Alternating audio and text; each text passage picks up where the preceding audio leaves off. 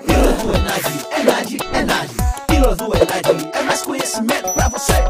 Olá, aluno, olá, aluna, tudo bem com vocês? Estamos aqui mais uma vez para mais uma Pílula Enad. Então, vou começar falando com vocês sobre medidas, né? Depois a gente vê a avaliação e a interrelação entre elas, né? Para entender o porquê que medidas e avaliação ali são juntas. Quando a gente fala em medidas, nos remete o quê?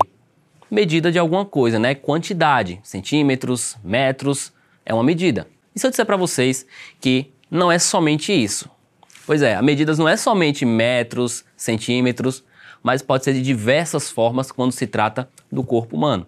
Então, a gente tem como né, pressuposto que as medidas na educação física, elas são em centímetros por perimetria, mas não é somente a perimetria, né? E a perimetria é o que mesmo? Fita métrica para avaliar a nossa circunferência corporal. Nas medidas, a gente consegue mensurar a quantidade da perimetria do nosso corpo, tanto dos membros inferiores quanto dos membros superiores. Nos membros inferiores, a gente tem né, a medida da perna, e aí tem a parte mais proximal, que é mais próximo do nosso quadril, a parte medial, no meio ali da perna, e a parte mais distal, próximo ao joelho. Temos a panturrilha, enfim. Né? Na parte dos membros superiores, a gente pode medir de forma perimétrica o braço, né? bíceps, tríceps. A gente pode também fazer a medida do peitoral, do busto, a cintura, a região abdominal. Enfim, são várias formas de se uh, medir de forma utilizando a fita métrica, né, que a gente chama de perimetria. Temos também outra forma de medidas, que são por adipômetros, que vocês pegam regiões subcutâneas, né, com aquele aparelhinho do adipômetro e conseguem uh, ver também o nível de gordura do seu corpo. Não é tão utilizado mais hoje em dia não o adipômetro, mas uh, muitas pessoas ainda optam por esse método. Já já vocês vão entender por que, que não é tão utilizado. O que substituiu então, né? O que estão sendo mais utilizado no dia a dia. É importante a gente saber isso para poder entender o nosso campo né, uh, de trabalho. Pois bem, então essas medidas, já que são quantitativas, né, é algo que a gente consegue transformar em dados, quantidades são dados, para depois gerar alguma informação.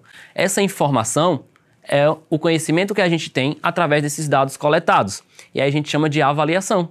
Então a avaliação ela entra quando a gente pega uma medida, né, vê essa medida aí, o que é que aconteceu e começa a fazer de duas formas essa avaliação, que é de forma diagnóstica e uma forma mais processual, contínua.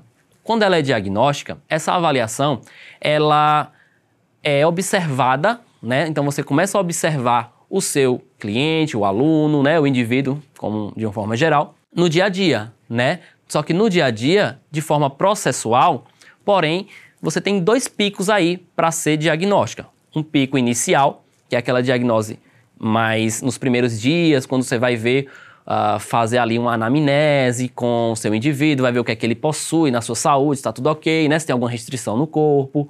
Enfim, essa é uma avaliação diagnóstica inicial. E a avaliação diagnóstica é, processual também, que a gente chama de processual, que é uma avaliação que já não é mais do campo diagnóstico, é contínuo, né?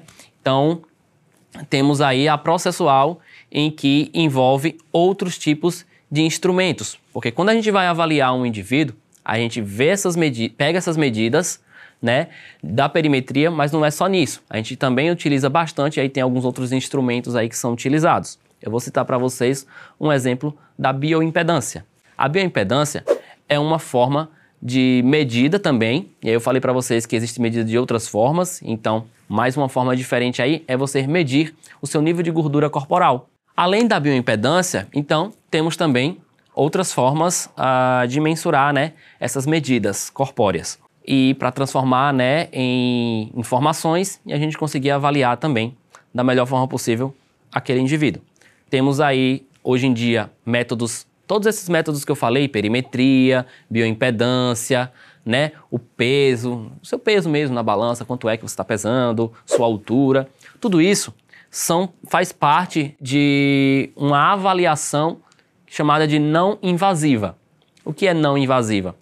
É o contrário de uma avaliação invasiva, que é quando você retira uh, sangue, né, o sangue do seu corpo, para poder fazer testes. Geralmente atletas de alto nível eles fazem o limiar de lactato, né, para saber o seu lactato sanguíneo até onde ele vai aguentar aquela atividade através dessas amostras de sangue. Hoje em dia não está muito mais utilizado isso, justamente por ser invasivo. Então, além desses dois que eu falei, né, perimetria e bioimpedância, que são não invasivos, a gente tem outros também, como a ultrassonografia, a tomografia, que são também métodos uh, bastante utilizados para avaliação. A ultrassonografia é um método mais, né, mais barato, obviamente, mas que também não deixa a desejar, então consegue sim acompanhar a parte longitudinal dessa musculatura. E a tomografia, ela é um pouco mais precisa, é mais completa, porém é um método também mais caro. Aí vai depender bastante uh, do nível do atleta, se é mais amador, se é mais profissional, para ver se vai valer a pena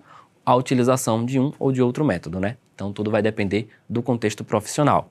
Pois bem, pessoal, então sendo assim, eu trouxe para vocês alguns dados, né, de provas anteriores do ENAD, de 2004 até 2019. Como vocês podem ver na tabela, medidas de avaliação é um assunto que cai bastante nas provas do ENAD. E aí, como vocês estão vendo, 5,5 é a porcentagem da incidência dessas questões e 6 é a quantidade de questões que cai na prova. Então, fiquem atentos, estudem e revisem aí o conteúdo para que vocês consigam se sair é, da melhor forma possível nessa prova. Então, desejo para vocês um ótimo desempenho na prova do ENAD. Nos vemos no próximo vídeo. Tchau, tchau. Pílulas do Enad, Enad, Enad. Pílulas do Enad é mais conhecimento você.